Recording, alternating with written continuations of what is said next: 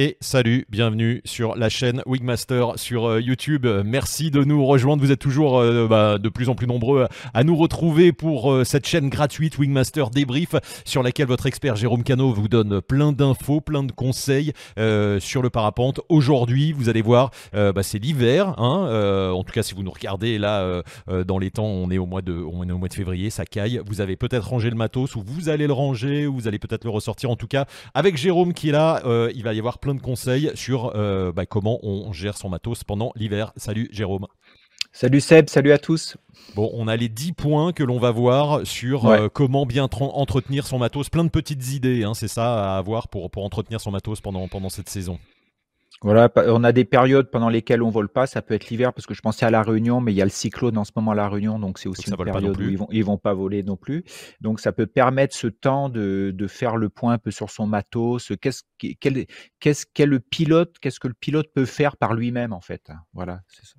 On va parler de ouais. Exactement, on a 10 points que l'on va aborder. Avant cela, abonnez-vous à la chaîne, hein, bien sûr. Euh, cliquez sur la petite cloche pour être informé des nouveaux contenus. Il y en a chaque semaine. On s'est engagé à ça avec Jérôme. Et puis allez voir le site wingmaster.top. Parce que wingmaster.top, c'est une masterclass. Vous allez, alors là, dans cette chaîne gratuite, vous apprenez plein de choses. Mais là, vous allez voir des choses très visuel avec Jérôme en vol, avec un micro, avec jusqu'à 8 caméras. Et il vous explique toutes ces techniques à lui, ces techniques qu'il a apprises euh, et qu'il gère, hein, qu'il maîtrise depuis plus de 30 ans. Euh, Jérôme, c'est ça, c'est ton expérience là que tu offres à tous les pilotes. Oui, tout à fait, c'est ma manière de voler. Et euh, ça, ça, permet à chaque pilote un peu de vérifier certains, soit de les découvrir, soit de vérifier la manière dont ils font les oreilles, la manière dont ils gonflent leur parapente, c'est-à-dire refaire le point sur leur technique personnelle pour se mettre au goût du jour, vérifier. Ça permet de comparer, hein, c'est ça, de comparer ce que eux font avec ce que tu fais toi. J'allais dire un pro avec une technique efficace, pro, et puis on, compare. Et moi, ça m'avait vachement aidé parce qu'en vol, à des moments où tu fais des, des, tempos, je me disais ah je vais super loin et quand je te voyais faire les mains jusqu'aux fesses et il se passait rien, je dis ah ouais quand même, c'est on peut faire ça quoi. Donc ça, ça aide. ça, ça, permet d'aider, de comparer, ça permet de savoir ce qu'on pense faire et ce qui est possible de faire, voilà, ça permet de, de donner des repères. Ouais. Indispensable, allez voir. C'est en vidéo, quoi. Bien sûr, c'est en vidéo, 11 heures, c'est énorme. Euh, toutes les techniques du parapente, wingmaster.top, vous avez toutes les infos. Euh, n'hésitez pas, et puis ça nous permet de faire vivre cette chaîne gratuite. Et vous allez voir également un petit, un euh, flash code là qui va s'afficher si vous voulez faire des dons pour cette chaîne. N'hésitez pas également pendant ce, cette vidéo. Jérôme, donc on va voir 10 points pendant l'hiver, ce que l'on doit faire pour gérer son parapente une fois qu'il est au repos. je te propose tout de suite d'aller attaquer par le point numéro 1. Euh, est-ce que tu es prêt? C'est parti, on a très peu de temps, tu vas voir, ça va défiler. Allez, c'est parti, top. Le point numéro 1, Jérôme, euh, nettoyer et vider sa voile. Tout à fait. Donc là, on propose euh, des choses, que vous devez faire, ou surtout on vous le propose, c'est nettoyer sa voile. Souvent pendant la saison, quand on vole, elle, se rend, elle peut se remplir un petit peu de sable, de brindilles et tout. Donc on en profite pour vider les caissons. comment faire ça? Ben, Peut-être en pendant sa voile par le bord de fuite, ou sinon aller retourner, mettre sa main à l'intérieur de chaque caisson, les retourner pour les vider. Et vous avez à l'extrémité des voiles en général une petite ouverture avec des velcro qui vous permettre parce que les poussières vont en bout d'aile pour vider les stabilos. Voilà, on peut faire ça. Le nettoyage de la voile, alors là, ça sert à rien de, trop bloquer là-dessus. Euh, s'il y a eu de la boue ou pas, ou etc., il faut plutôt attendre que ce soit sec avec un chiffon sec, voire une éponge euh, pas abrasive, légèrement humide, mais globalement, on nettoie peu les voiles. Après, s'il y a vraiment des gros des taches d'huile ou des trucs comme ça, ça vaut le coup de demander à un professionnel peut-être avec, je crois, de l'eau écarlate ou de l'essence F, ça peut s'enlever, mais là, il faut plutôt demander à, un professionnel sur. Ouais, puis tester peut-être sur un tout petit bout de, tissu avant d'y aller, euh, franchement. Parce voilà. Que, voilà. Mais on nettoie pas à, l'eau. Hein. Il y, a des fois des gens qui disent euh, allez, un petit coup de jet d'eau, on nettoie un peu. Non, non, euh, non. Il faut, il faut plutôt rien faire en fait. Il faut, il faut pas s'inquiéter. Tant pis s'il y a des salles, quoi. voilà, elles vont se salir. les traces d'herbe et tout, on, accepte. Hein. C'est moins, c'est moins beau, mais c'est comme ça. Hein. Ça fait il, il faut pas frotter, frotter, frotter. Il faut le laisser pour pas justement venir abîmer le tissu, quoi. Bon, une fois qu'on a fait ça, point numéro 2, Jérôme, la deuxième étape, on check l'état de sa voile. Voilà, donc là, c'est c'est un une inspection visuelle que chaque pilote peut faire. Donc on a vu, on regarde le tissu, on peut voir des petits trous, par exemple, des choses comme ça. Tant que les trous sont petits, alors petit, ça veut dire quoi? Vous pouvez avoir et ça dépend de l'emplacement aussi, au milieu d'un caisson, si vous avez même, des des déchirures de 5 à 10 centimètres sans problème, vous pouvez les réparer vous-même avec du ripstop. C'est un tissu ripstop du tissu de parapente autocollant et transparent qui s'achète dans n'importe quelle boutique et vous mettez une bande soit à l'intérieur, soit par-dessus. Ça se voit pas et ça vous permet de réparer votre voile. Quand, pour, et l'inspection globale vous permet de voir s'il y a des l'inspection visuelle globale permet de voir voilà s'il y a des petits trous. Euh, ensuite, on peut regarder les suspentes. Donc vous pouvez regarder les suspentes surtout. Alors attends, tu vas, tu, es en train d'attaquer les, les, points ah, numéro 2, 4, 5 et ah 6 là, ça va. Voilà, on avait checké la voile. Alors on avait le point numéro 3, c'était c'était réparé. Alors déjà sur le sur le dos, ah checker sa voile, c'est visuellement, on peut faire le tour de sa voile, regarder comment on le fait vraiment juste comme ça. On passe une lampe de poche dedans, on prend le temps de tout regarder. c'est pas la peine. Il, il suffit juste de la mettre à plat par terre et vous faites un pliage assez lent pour pour pouvoir inspecter visuellement toute la surface à chaque fois que vous faites un pli intrado et extrado. Et avec ça, on arrive très bien euh, à, voir euh, s'il y a des problèmes, des petits trous, des déchirures, des trous d'insectes. S'ils sont tout petits, les trous d'insectes, on les répare même pas. Si vous avez des petites déchirures, vous pouvez les réparer. Si vous avez des déchirures qui sont près d'éléments euh, importants comme le, les caissons, les bords d'attaque, les joncs, etc., ça vaut peut-être mieux le faire réparer puisque ça va peut-être demander un point de couture. D'accord, alors bah, voilà, justement, le point numéro 3, c'était réparer sa voile, tu as commencé à en parler, Jérôme, c'est euh, on, peut utiliser du ripstop, on vend des kits avec euh, des feuilles de ripstop de couleur, euh, et comment on fait On met un, bout de ripstop, il y en a qui conseillent de mettre un de chaque côté, il faut découper plus large, comment, comment on procède? Alors, l'idéal, c'est d'avoir du ripstop transparent, puisque ça dépendra, on peut les mettre sur n'importe quelle couleur de la voile. Donc ça, c'est toujours pratique d'en avoir avec soi. On peut faire de très belles réparations avec, qui sont très solides. Oui, on va découper une bande qui est plus large, bien sûr, que, la déchirure. Et on va arrondir les coins de cette bande autocollante pour pas que ça soit une amorce de que ça s'enlève en fait, que ça s'enlève tout seul. Et on peut le mettre soit à l'extérieur, soit à l'intérieur ou en sandwich en fait. Mais bon, en sandwich, on a souvent envie de, faire du sandwich, mais c'est euh, c'est trop en fait, c'est surdimensionné de faire un sandwich en ripstop. Donc juste dessus, transparent, ça se voit à peine, c'est facile à mettre. Et puis voilà, et ça tiendra, ça se déchirera plus dessus. Quoi. Et sur des petits trous, on n'est pas obligé de réparer. Hein. C'est, ça s'arrache pas. Hein, et, tu le, et on l'a vu dans un des, des, Wingmasters, là où tu vas chez. chez euh, sur le contrôle, euh, Voilà, chez Wingshop. Euh, voilà. Chez, chez Wingshop. Et effectivement, il montre que, que on, ça se déchire pas, hein, la voile. S'il y a un trou, il faut. C'est très solide. voilà. Et des fois, voilà, soit on, on, met un petit bout de ripstop dessus, une petite rustine, soit on laisse si le trou est, fait la taille d'un ongle, on peut le laisser. Ça, ça n'a aucune conséquence au niveau de la sécurité. Ça peut pas se déchirer tout seul, quoi. Et comme tu le disais, moi j'ai ma voile par exemple qui a elle est arrachée un petit peu sur le bord d'attaque au niveau d'un jonc. Ça, ça va être plus compliqué de mettre du ripstop. Il vaut mieux peut-être aller voir quelqu'un pour faire un point. Voilà, on peut le mettre sur une réparation, on va dire, euh, à, court terme, en fait. On peut mettre une bande de ripstop, elle tiendra. Mais après, si c'est sur des points un petit peu critiques comme ça, c'est mieux de faire réparer puisqu'il va falloir euh, peut-être changer une pièce plus grande, la coudre et peut-être remettre le jonc dans, un, dans un galon, en fait. Donc, tous ces petits points techniques, il vaut mieux le faire, euh, le faire faire par un professionnel. Allez, on enchaîne avec le point numéro 4, Jérôme. C'est euh, checker, tu en as parlé euh, rapidement là, euh, les suspentes et les élévateurs, ça fait aussi partie des checks à faire. Hein. Tout à fait. Donc, le type de check qu'on peut faire, c'est sur toute la longueur de chaque suspente. En fait, vous, passez, votre suspente dans les doigts, puis vous montez sur toute la longueur. Vous vérifiez, vous vérifiez visuellement si, par exemple, il y a des endroits la gaine est, la gaine est partie, la gaine est cassée, on voit l'intérieur de la suspente et tout. Il n'y a pas de problème de sécurité toujours. Euh, mais on peut avoir des suspentes comme ça qui sont abîmées, donc il va falloir changer dans le temps en fait. On va vérifier aussi euh, en montant dans les suspentes au niveau des attaches de la voile, au niveau de l'intrado, les petits galons, on peut vérifier chaque galon. C'est pas très long, on pense qu'il y en a beaucoup, mais c'est assez rapide puisque c'est une inspection visuelle, voir si par hasard il n'y a pas un galon qui a été arraché ou mal mis, euh, etc. Donc ça, ça demandera des révisions. Alors ça, on fait pas ce type de révision euh, de manière personnelle, vous le faites faire. Et ensuite, on peut aussi vérifier visuellement la base des suspentes au niveau des liens avec les élévateurs, voir parce que là, ça peut aussi s'abîmer. Euh, ça et en même temps vous, vous en profitez pour vérifier vos élévateurs et le, les liens entre les élévateurs et, le, et les suspentes si les maillons sont fermés, mais je pense que vous l'avez vu, puisqu'ils sont fermés à la pince avec souvent un petit point de colle pour pas que ça se dévisse à la main. Et vous vérifiez qu'il y a les joints toriques. Les joints toriques, c'est les petites pièces plastiques qui vont tenir les suspendre sur les maillons. Avec le soleil, elles s'abîment et tout. Donc, vous en profitez aussi pour les, pour les changer. Ça, vous pouvez le faire de manière autonome. Hein. C'est pas très compliqué. Et puis on peut changer une suspente si elle est abîmée. Euh, on recommande la même ah. longueur, hein, c'est ça? On mesure la longueur. On, envoie même sa suspente euh, directement à un shop qui te renvoie la, même, euh, la, même, la même Alors si la, si la suspente est juste abîmée pas on peut envoyer, on démonte la suspente, c'est monté en tête d'alouette, il y a une boucle à chaque extrémité, puis on l'envoie, euh, on l'envoie dans un shop qui va vous refaire la, même suspente à la même longueur que vous remontrez. Si la suspente est cassée, par contre, il faut pas, vous pouvez pas l'envoyer cette suspente, donc vous envoyez la symétrique vous pouvez prendre la, la, suspente symétrique qui est de la même longueur, envoyer celle-là et on vous fera la même. Et vous pourrez la remonter. Si vous ne vous sentez pas de faire ça, c'est pas très compliqué, mais si vous ne sentez pas de faire ça, ça se comprend. Euh, vous vous amenez la voile et le, ce contrôle-là et le changement de suspente sera fait par le professionnel.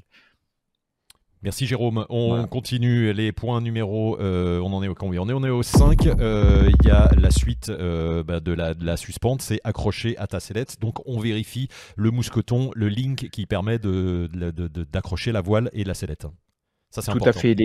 alors, le lien, voilà. Si c'est des, si c'est des maillons rapides à vis, bon, ben là, normalement, ils ont une vie quasiment illimitée, donc il n'y a pas besoin de les changer. Par contre, si c'est des maillons des mousquetons en zikral, s'ils ont plus de 5 ou 10 ans, après c'est bien de, profiter de cette période où vous ne voulez pas pour les changer, hein, ça va coûter 20 euros pièce, ça vaut, ça vaut le coup. Euh, puisque surtout si, si vous voulez revendre votre sellette, si vous avez racheté une sellette d'occasion, c'est bien d'avoir des maillons, au moins de changer les liens entre sellette et élévateur, avoir des trucs que vous connaissez. quoi. Et puis, on, recommande à tout le monde de regarder le Wingmaster débrief que tu as consacré justement à, aux, maillons et aux liaisons pour bien comprendre la force, comment ça fonctionne, etc. et l'usure de ces matériaux. Euh, allez-y, ça à regarder. Euh, bien sûr, c'est hyper important. Jérôme, la suite, on, point numéro 6. On arrive à la sellette, on vérifie et on nettoie sa sellette. Alors pareil que la voile, on, peut faire une inspection générale visuelle de votre sellette, vous la, regardez dans son ensemble, euh, on peut la nettoyer. Alors là, c'est plus facile de nettoyer une sellette qu'une une voile, donc là on peut, on peut frotter avec une éponge, il n'y a pas de problème, il n'y a pas besoin de mettre de détergent, c'est souvent de la terre euh, sous, sous la sellette, euh, avec quelques posées sur le cul. Euh, voilà. Et on va, on peut aussi vérifier au niveau structurel. Non, il n'y en a pas déposé sur le cul. et on peut, on peut regarder au niveau structurel. C'est souvent au niveau de la protection dorsale en fait. Les sellettes qui ont des airbags, si votre airbag est déchiré ou etc. Donc il va plus avoir les mêmes euh, les, les, mêmes propriétés. Donc ça c'est bien de le faire réparer si votre airbag est déchiré. Si c'est une mousse, en général, elle est à l'intérieur de la sellette, donc elle ne va, pas, bouger, ça pose pas de problème. Et sur l'inspection visuelle, on la regarde globalement, la sellette, et on va en profiter parce que des fois, même après euh, plusieurs heures d'utilisation, on peut, on, on, prend pas le temps de regarder vraiment sa sellette, ce qui fait qu'on peut découvrir des réglages et on peut en profiter pour se mettre sur un portique et puis euh, vérifier ou découvrir certains réglages qui vous permettent de comprendre vraiment à quoi chaque réglage sert au niveau de l'inclinaison, au niveau euh, de la ventrale, comment ça C'est notre point numéro 7, euh, Jérôme. Voilà, le réglage sur le portique. Vas-y. Et donc le réglage sur le portique, euh, vous pendez sur le port vous mettez sur le portique en sellette et vous allez vérifier, voir tous vos réglages et qu'est-ce que ça fait sur la position de votre corps pour les découvrir, savoir comment on peut le faire en l'air ou pas. Il y a des sellettes qui vont où on va pouvoir faire des réglages en l'air, d'autres sellettes non, puisque les réglages sont beaucoup sont presque fixes. Donc il faut le faire sur portique et ensuite vérifier en l'air comment c'est. Donc ça, on en profite aussi pour vérifier l'accélérateur sur les sellettes, voir si votre accélérateur, vous pouvez en profiter pour bien le régler en fait, parce que souvent on, on a l'accélérateur, on le règle pas de toute la saison et on sait qu'il est jamais réglé. Donc là, c'est des périodes où on peut régler son accélérateur. En gros, il faut laisser, euh, si vous avez un, accélérateur à deux barreaux, le premier barreau est environ à 10 cm de la planchette de votre sellette et le réglage comme ça est fait. Vous accrochez votre élévateur, vous accrochez votre euh, accélérateur et vous vérifiez que le premier barreau est à 10 cm du bord de la planchette et normalement c'est réglé. Quoi. J'entends dans l'oreillette la majorité des pilotes qui disent oui, euh, mais moi j'ai déjà réglé ma sellette, euh, c'est bon, euh, j'ai pas besoin d'y retourner. Mais je pense qu'à la fin de la saison, ça peut être pas mal de voir quand même si ça a pas un peu bougé. Et, oui, ça, en plus, voilà, tout à fait. Les réglages peuvent bouger. On peut se, on, peut s'être dit, parce qu'on en reparlera après, des débriefings sur nos vols, qu'au bout de 2-3 heures, on n'était pas bien dans sa sellette, etc. Donc ça permet de revenir sur le réglage de sellette. Et par exemple, parce qu'on a tendance, par exemple, à serrer les bretelles parce que ça rassure, mais quand on vole longtemps, par exemple, si on vole une demi-heure, ça pose pas de problème. Si on vole trois heures avec des bretelles trop serrées et des mains hautes, ça fait extrêmement mal aux épaules. Donc, ça permet d'ajuster ce type de réglage ou d'en tenir compte parce que votre pratique a évolué dans la saison. Allez, Jérôme, point numéro 8. Euh, il nous reste 4 minutes. Le... Gérer le secours, bien évidemment. Alors, la mmh. question euh, que l'on retrouve à chaque fois est-ce qu'on déplie entièrement ce secours pour le replier? Euh, Est-ce qu'on peut le laisser stocker comme ça? Comment, comment on le stocke? Qu'est-ce que, qu'est-ce que tu conseilles? Alors, si, si vous avez une, du matériel qui est complètement sec, vous pouvez le, le laisser stocker dans la sellette, il n'y a pas de problème. Mais vous pouvez en même temps profiter de ces périodes où vous ne volez pas pendant des longs moments pour sortir votre secours, l'aérer au moins, la, au moins 24 heures, vous le pendez en fait, ouvert, pour qu'il s'aère et en plus ça, va vous permettre de replier puis vous avez le temps de, voir comment on le plie en regardant le tuto sur Wingmaster qui est un pliage rapide qui correspond à quasiment à tous les secours ou ah, si vous avez un manuel de vol correspondant un manuel de pliage correspondant à votre secours vous pouvez aussi regarder et faites-vous confiance pour plier votre secours, puisque vous avez le temps de le faire, et vous allez pouvoir vérifier qu'en le remettant dans la sellette, la sortie fonctionne bien en fait. En tirant sur la poignée, vous pouvez le faire plusieurs fois. Donc c'est vraiment le moment. Si vous ne sentez pas de le faire seul, profitez des, soirées pliage en club pour le faire à plusieurs. Euh, c'est souvent l'hiver que ça se passe, effectivement. C'est souvent, voilà, c'est souvent hors saison que ça se passe. Et après, il y en a qui, qui n'osent pas du tout, donc ils le font plier par des professionnels. Mais je trouve qu'au niveau autonomie, c'est bien de, de mettre le nez dedans sur le secours. Quoi. Allez, on enchaîne, Jérôme. Euh, point numéro 9. Et ça, voilà, on va arriver sur des, points qui sont un peu ta spécialité. On va dire c'est le mental euh, et auquel on pense pas toujours.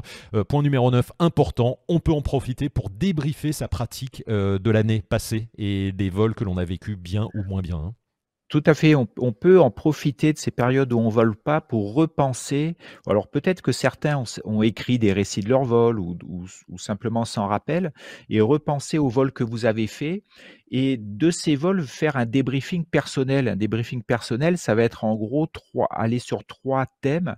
Les trucs que vous ne referez plus, par exemple, des placements, une mauvaise préparation, euh, des erreurs de pilotage, etc. Des points que vous allez que vous allez garder parce que ça a bien marché. Euh, je sais pas, euh, vous êtes entraîné à faire du gonflage pour être efficace sur un décollage. Euh, vous déplacez tôt sur un décollage pour prendre le temps d'observer et des points à faire évoluer par exemple, sur changer de site, retourner sur un site que, que vous avez pratiqué, essayer d'agrandir un cross, etc., voler à plusieurs.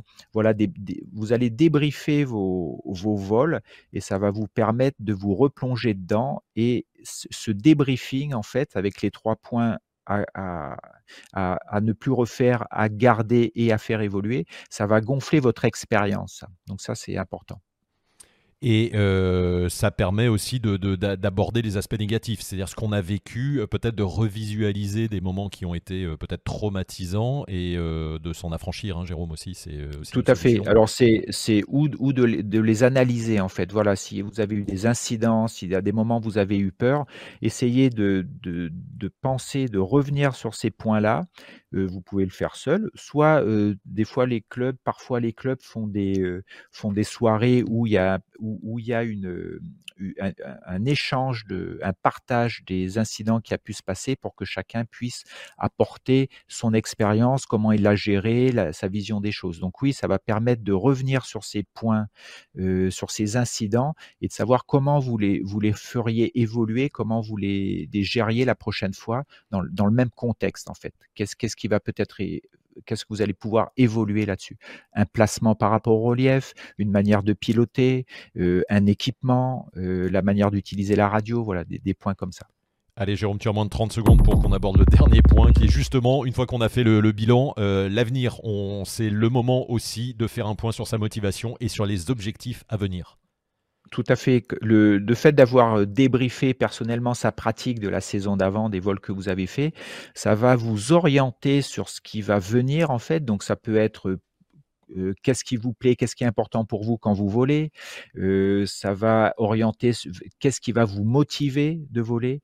vous, ça va vous permettre aussi de fixer quelques objectifs précis qui, qui, vont être très personnels en fait. Par exemple, voler un peu plus longtemps, changer de site, etc. Donc vous allez fixer des objectifs et vous allez Ensuite, par rapport à cette motivation et à ces objectifs, vous donnez des pistes. Par exemple, ben voilà, si là j'ai envie d'aller voler là-bas, il va falloir que je, m'organise. Il va falloir peut-être que euh, je, je m'offre un stage de deux jours pour euh, pour pratiquer de telle manière à tel endroit. Ça va être peut-être faire un stage cross, peut-être un stage civ, un stage de pilotage, peut-être euh, me regrouper avec des potes pour aller faire du gonflage dans du vent. Voilà, vous allez orienter votre pratique pour, pour, votre progression, en fait, votre progression, votre formation. Voilà, c'est l'occasion de réserver des stages, hein, parce que les places, euh, notamment sur des cives, sont très, très demandées, donc il faut, il faut réserver dès maintenant. Hein.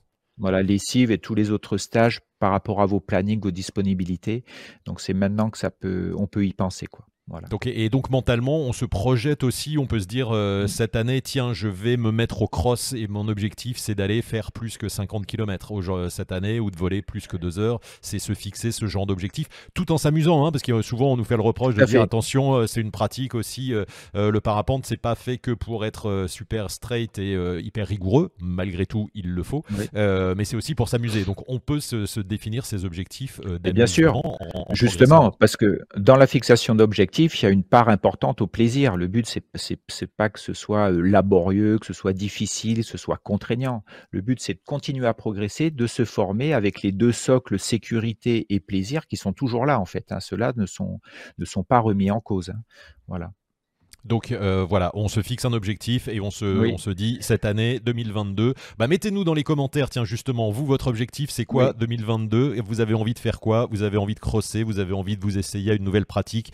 Vous êtes en pleine, vous voulez venir euh, à la montagne Vous êtes à la montagne, vous voulez aller tester le bord de mer? Mettez-nous un petit peu euh, vos commentaires, dans vos commentaires, comment vous envisagez 2022. C'est intéressant de, de voir vos avis. Et puis, toi, Jérôme, c'est quoi ton, ton objectif 2022 eh ben, euh, bah, je sais pas, c'est par exemple participer au Air Tour, c'est euh, de participer si je suis sélectionné au championnat de France et d'essayer de faire des, des beaux cross quand, quand j'ai le temps, voilà, et, et d'aller partager en enseignement sur les stages, euh, voilà, les trucs que j'aime bien. Et je reviens sur les objectifs. Attention, c'est bien, ce sont bien des objectifs qui sont personnels. Il faut pas que ce soit, ça vous permet personnel, s'il faut que ce soit réalisable, il faut pas il faut pas taper trop haut en fait parce que si vous tapez sur des objectifs trop hauts et des objectifs de résultats, par exemple cette année je dois faire 80 km, ça va être très anxiogène si vous y arrivez pas en fait. Il, vaut mieux placer des objectifs de moyens, on dit des objectifs par étape. C'est par exemple, eh ben j'essaye de dépasser l'heure de vol, j'essaye de passer les deux heures de vol,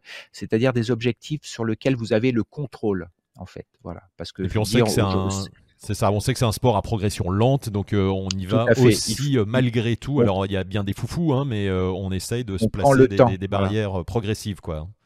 Voilà, on prend le temps et surtout on, se place des objectifs sur lesquels on a la main, sur lesquels on a le contrôle. Voilà. Bon, très bien. Voilà toutes les infos. Bah, génial. On a euh, le package, euh, les amis. Voilà, vous avez les, les, 10 points importants à faire euh, si vous ne les avez pas encore fait parce que vous aviez posé la voile comme ça après la saison et avant la reprise. voilà, Jérôme vous a donné plein d'infos. Les 10 points importants à, gérer pendant la, période hivernale. Merci, Jérôme. Si vous avez des eh questions, ben, bien évidemment, bah vous les posez dans les commentaires. Et puis, si vous êtes membre de Wingmaster, bah, vous avez la communauté qui vous permet d'être en contact direct avec Jérôme qui répond, envoyer des vidéos, les faire analyser, etc. Ça marche plutôt pas mal et Jérôme est très réactif. Donc euh, merci Jérôme encore euh, pour ça. Donc euh, voilà, on se retrouve très vite pour, un, pour un nouveau contenu. On est bientôt à la reprise, donc on va commencer peut-être à, à, parler des choses sur la, la, préparation. Là, on a parlé du stockage. On va encore attendre un peu. Hein. Le, beau temps, je regarde, mais il n'est pas encore tout à fait là. Ça dépend des endroits. Qu'il y ait des beaux vols déjà qui sont faits. Ouais, je, je, on, Voit, on voit effectivement. On voit que ça, crosse déjà. Ouais. ouais, on voit le réchauffement climatique. Février, il y a déjà des conditions pour aller voler. quoi. C'est fou. merci Jérôme. Merci à tous de nous avoir suivis. Puis on vous dit merci euh, à, tous. à bientôt. nouveau contenu. À plus. Ciao, ciao.